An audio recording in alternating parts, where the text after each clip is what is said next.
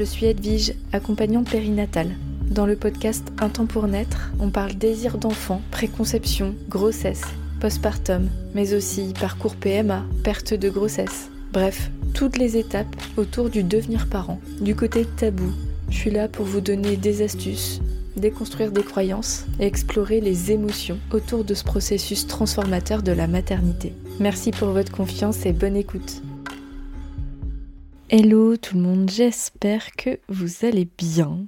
J'ouvre aujourd'hui une réflexion autour des deuils symboliques par lesquels on passe, systématiquement ou pas d'ailleurs, dans ce processus de devenir parent, que ce soit du côté féminin, du côté masculin, peu importe. Quand on devient parent, on est assez habitué à ce qu'on nous dise ce qu'on peut gagner potentiellement, euh, ce qu'on peut avoir en plus par rapport à avant, mais c'est aussi important, je pense, de faire la lumière sur ces renoncements, ces pertes, ces changements auxquels on va potentiellement faire face parce que on est à la fois dans un système où on est très médicalisé autour de ce passage-là, que ce soit à l'étape où on essaye d'avoir des enfants, après, pendant la grossesse, en postpartum, il y a vraiment l'œil médical qui est très présent, mais il y a quand même tout un tas de chamboulements intérieurs et cette dimension de deuil, elle est vraiment importante. Alors quand je parle de deuil, bien entendu, je ne parle pas directement du deuil qui est lié à la perte euh, d'un être cher, mais plutôt à l'évolution de ce qu'on va vivre et potentiellement des choses auxquelles on va devoir renoncer. En tout cas, on va devoir accepter qu'elles évoluent, qu'elles changent. Et donc ce changement-là, bah, ça fait partie du voyage et on peut l'accepter ou pas. Et c'est d'ailleurs très souvent un sujet que j'aborde avec les personnes qui viennent me voir pour éclairer leur désir ou non-désir d'enfant, avec souvent une grande ambivalence, voire même dans des séances d'accompagnement en préconception où les personnes me confient, mais très souvent, que oui, elles sont en essai bébé ou elles sont voilà, dans ce passage où euh, elles commencent à se renseigner sur leur fertilité, etc. Mais qui demeure un sentiment de grande ambivalence quant à leur désir. Et donc dans ce côté où on remet en question l'éventualité d'avoir un enfant, il y a notamment une partie de ces renoncements qui est très difficile à faire. Et ces renoncements, on y pense plus facilement depuis à peu près deux, trois générations, même deux en fait, hein, si euh, vous avez mon âge, moi j'ai bientôt 33 ans, donc depuis la génération de, de nos parents typiquement. Pourquoi? Parce que avant, les couples n'avaient pas accès à une éventuelle contraception. Donc le contrôle de la parentalité était beaucoup moins facile, et donc on se posait moins la question de savoir à ce à quoi on renonçait parce que c'était dans la logique de la continuité de la vie en fait, hein, d'avoir des enfants, c'était même le sens euh, qu'on donnait à la vie. Aujourd'hui, et j'ai envie de dire fort heureusement, on n'est pas que des parents, on est aussi euh, plein d'autres aspects dans la vie, donc on peut s'autoriser à se poser la question. Bref, je divague un peu, mais pour revenir à mon sujet principal, j'avais vraiment envie de lister un ensemble de deuils réels ou potentiels auxquels les personnes font face quand elles deviennent parents, maman, papa. Peut-être que vous vous reconnaîtrez, que vous vous direz mais oui, mais bien sûr, je me suis posé cette question-là, ou alors vous vous direz ah oui, inconsciemment, finalement j'ai été confrontée à ça, mais ça a généré peut-être d'autres sources de questionnement, ou que vous vous reconnaîtrez pas forcément, mais peut-être un proche, etc. L'ensemble des deuils que je vais vous lister, c'est certainement oui une part de deuil que j'ai rencontrés auxquels j'ai fait face, mais il y a aussi tout un tas de renoncements qui ont été des grands questionnements chez les personnes que j'accompagne et qui le sont toujours. Je vous les partage un petit peu de façon décousue, je vous les partage tels qu'ils me viennent. Le premier auquel je pense, quand on projette d'avoir des enfants ou qu'on en a, c'est cette idée qu'on va devoir renoncer à notre liberté. Avant d'avoir des enfants, on dispose de notre temps de façon beaucoup plus choisie, décider, on peut être libre de voyager, globalement, hein, pour à peu près pas mal de monde en tout cas qui, qui est de ma génération.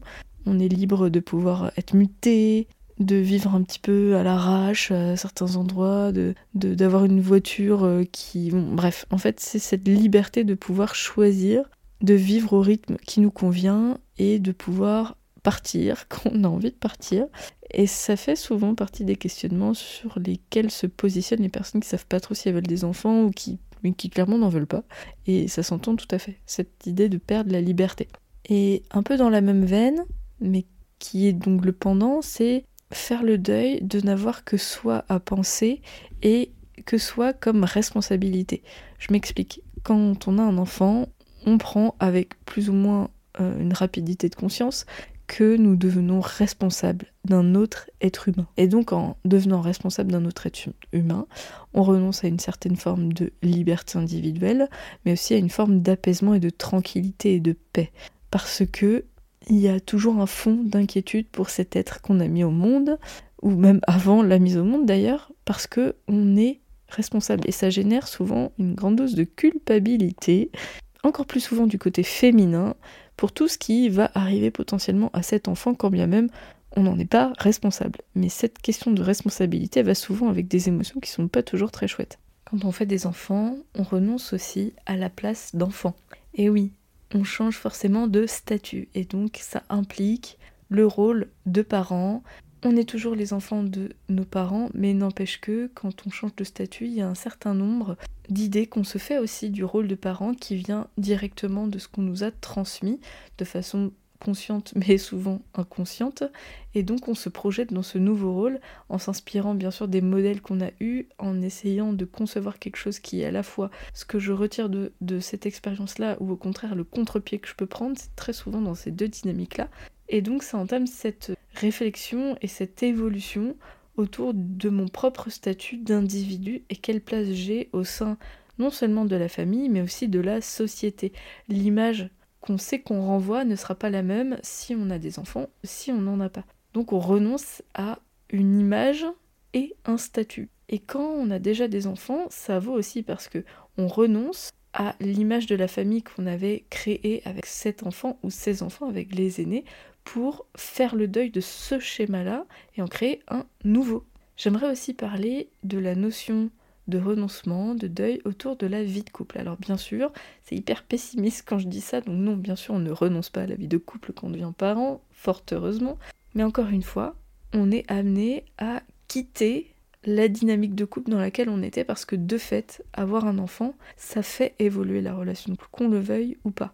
Ça veut pas dire qu'on n'a plus de moments d'intimité, qu'on n'a plus d'intérêt l'un pour l'autre, etc. Mais il y a quand même une petite transmutation du couple. On passe d'un couple conjugal à un couple parental. Donc on garde le conjugal mais on rajoute du parental. Et comment les deux s'articulent l'un avec l'autre en fonction du temps qu'on a, des hormones, de notre histoire, etc. Bah, c'est pas toujours facile. Donc l'accompagnement, c'est vraiment une très bonne chose dans ces phases-là quand on a du mal à, pouvoir se raccrocher, à essayer de comprendre vers où on va dans notre couple, ou alors que on y est de facto et euh, ça prend pas le chemin qu'on aimerait, on se comprend pas forcément.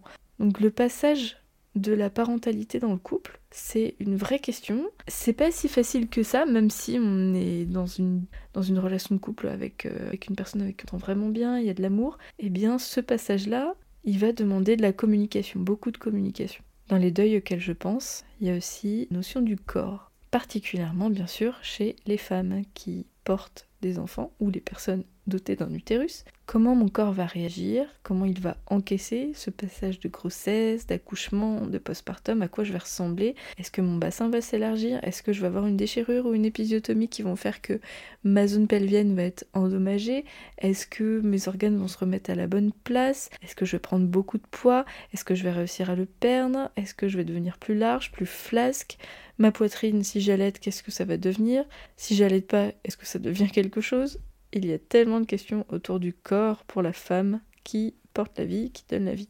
Et donc je ne dis pas qu'il faut faire le deuil de votre corps, de votre corps d'avant, n'empêche qu'un petit peu, parce que même pour les personnes qui, très injustement, et je mets beaucoup d'ironie dans ce message, parce que je n'en fais pas partie, euh, sont fines et récupèrent très vite. Donc oui, il y a des femmes, hein, on n'a pas l'impression qu'elles ont eu des enfants quand bien même trois semaines après, quand d'autres, moi je suis plus dans cette team-là, vont mettre des mois, des années à involuer. Et c'est comme ça en fait, hein, le corps, il, en fait, il va s'adapter à cet état de grossesse, il va devenir nourricier avec l'enfant qu'on porte, et donc le processus inverse va mettre plus ou moins du temps à régresser, voire peut laisser des traces toute la vie. Donc on ne sait pas trop à l'avance à quelle sauce on va être mangé, on peut imaginer comment ce sera si on regarde nos mamans, au niveau même des vergetures, etc. Mais ça c'est à la fois une inconnue et en même temps une certitude que le corps on va pas le sentir comme avant. Et si on va encore plus loin, l'idée c'est aussi qu'on renonce à une image d'un corps qu'on pouvait comme parfait aux yeux des standards de la société. Donc bien sûr, c'est pas le cas de toutes les femmes avant euh, d'avoir un enfant, mais euh, chez pas mal de femmes, l'idée que mon corps me plaît, je me le suis approprié, euh, et hop, je vais devenir maman, ça peut être compliqué. Et il y en a d'autres pour lesquelles c'est même pas, il n'y a même pas de question de renoncement parce que l'état de grossesse, euh, porter l'enfant et être plus ronde, euh, il y a des femmes qui sont très satisfaites de ça et qui, pour qui c'est pas du tout une, une question, une souffrance ou quoi que ce soit. Mais la question du corps, c'est quelque chose qui revient tout de même très régulièrement. Voilà un ensemble de ce qu'on peut qualifier de deuil dans ce passage de la maternité.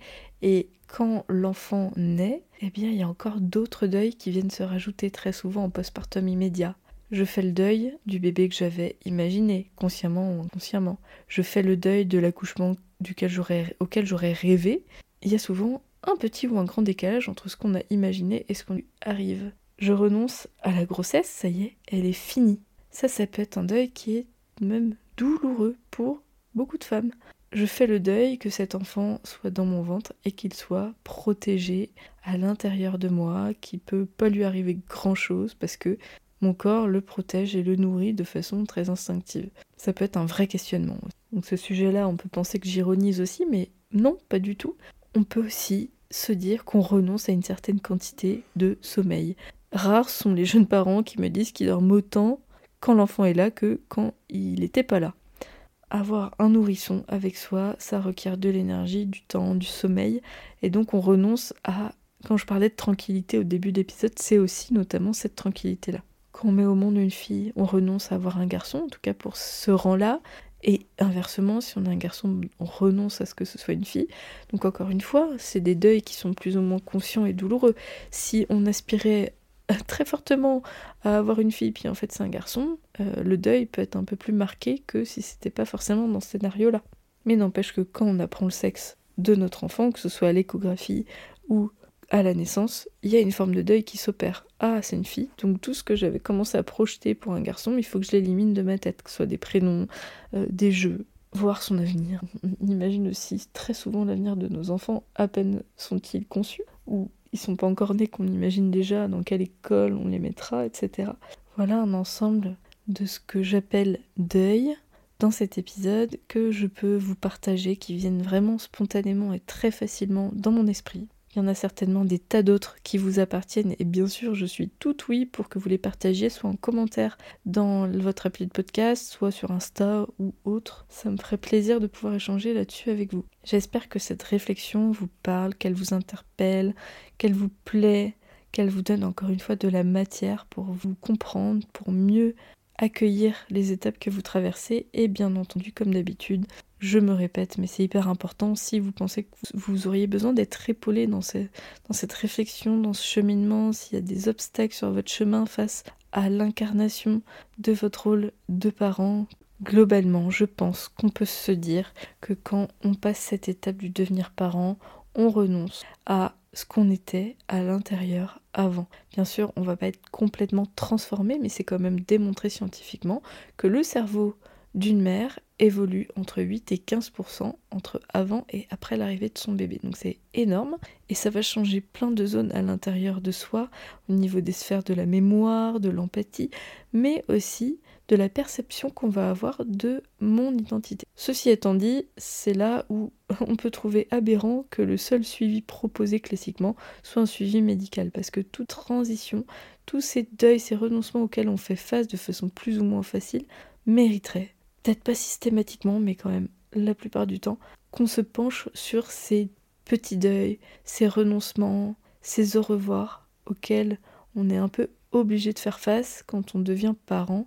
Et même s'il y a des au revoir qu'on a plaisir à clôturer, eh bien il peut en subsister d'autres et pas toujours au même moment où on peut avoir des difficultés à être dans l'acceptation. Et donc on se fait accompagner, bien évidemment, premier réflexe, hein, on est d'accord.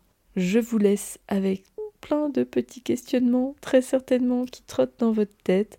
N'hésitez pas à prendre une feuille et un crayon pour noter ce qui vous vient et les choses qui vous interpellent ou qui sont importantes pour vous. Ça vous aidera très certainement à cheminer. Je vous le souhaite pour ma part une excellente fin de journée. Je me tiens disponible, bien sûr, et je vous dis à bientôt. J'espère de tout cœur que vous aimez mon podcast et qu'il vous est utile. Si c'est le cas, je vous invite à aller déposer une note 5 étoiles et un avis sur votre appli de podcast. Et si vous souhaitez que je vous accompagne, vous pouvez prendre directement votre rendez-vous sur resalib.fr, mon agenda en ligne. Je vous ai mis le lien dans la description du podcast. Merci infiniment pour votre confiance et à la semaine prochaine.